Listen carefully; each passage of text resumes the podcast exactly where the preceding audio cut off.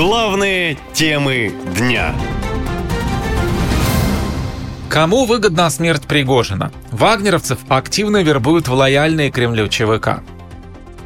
Итак, лояльные Кремлю военные компании собираются взять под контроль ЧВК «Вагнер» спустя всего две недели после смерти ее основателя Евгения Пригожина. Как пишет Вашингтон-Пост со ссылкой на собственные источники, одна из этих компаний, «Редут», сейчас занимается вербовкой вагнеровцев, воевавших на Украине. Редут основали бывшие российские десантники и офицеры военной разведки в 2008 году.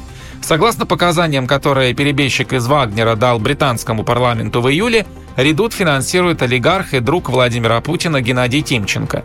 По словам человека, близкого к Минобороны, этот ЧВК выступает в качестве инструмента вербовки для Минобороны, чтобы привлечь бывших бойцов Вагнера, которые отказались подписывать контракты с регулярной армией.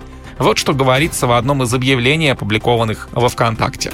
Вагнер остался в прошлом. Если вас действительно интересует реальная работа в Африке, то Минобороны и ЧВК «Редут» – ваш выбор. Еще одну группу наемников «Конвой» якобы возглавляет Константин Пикалов, который до разрыва с Пригожиным руководил военными операциями Вагнера в Африке. Ранее Евросоюз ввел санкции против Пикалова и заявил, что в июле 2018-го тот планировал убийство российских журналистов Архана Джималя, Александра Расторгуева и Кирилла Радченко в Центральноафриканской Республике.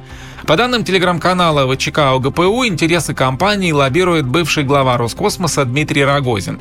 В прошлом году конвой получил сотни миллионов рублей от олигарха и близкого соратника президента Аркадия Ротенберга, а также от Государственного банка ВТБ. Об этом говорят данные Центра досье.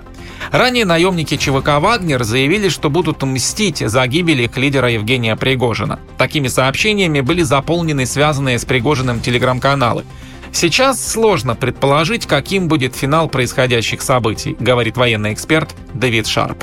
Это, знаете, мятежи, путчи, перевороты, революции очень часто непредсказуемы. Что будет дальше, абсолютно сложно сказать. Знаете, это люди, которые даже внутри системы и внутри России, я думаю, они, очень многие, которые обладают гораздо больше, чем я, информация всякого рода э, делах верхушки, и то они с трудом предполагают, что может быть.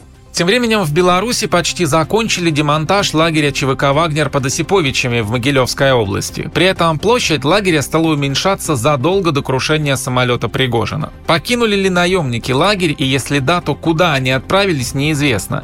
Но городам России стоит готовиться, если не к новому походу на Москву, то как минимум к буму преступлений, говорит журналист Илья Давлятчин происходит э, деление Вагнера на буквально таких три составляющих. Значит, первая составляющая – это те люди, которых вынуждают заключить контракт с Минобороны. Есть вторая часть – это люди, которые отказываются заключать контракт с Минобороны или Минобороны не хочет с ними как-то контактировать. И третья составляющая – это люди, которые не хотят ни ехать в Беларусь, ни заключать контракты с Минобороны. То есть эти люди становятся вольными птицами. Там, не секрет, они, скорее всего, вернутся к преступной деятельности, поэтому скоро в России стоит ожидать бума новых преступлений.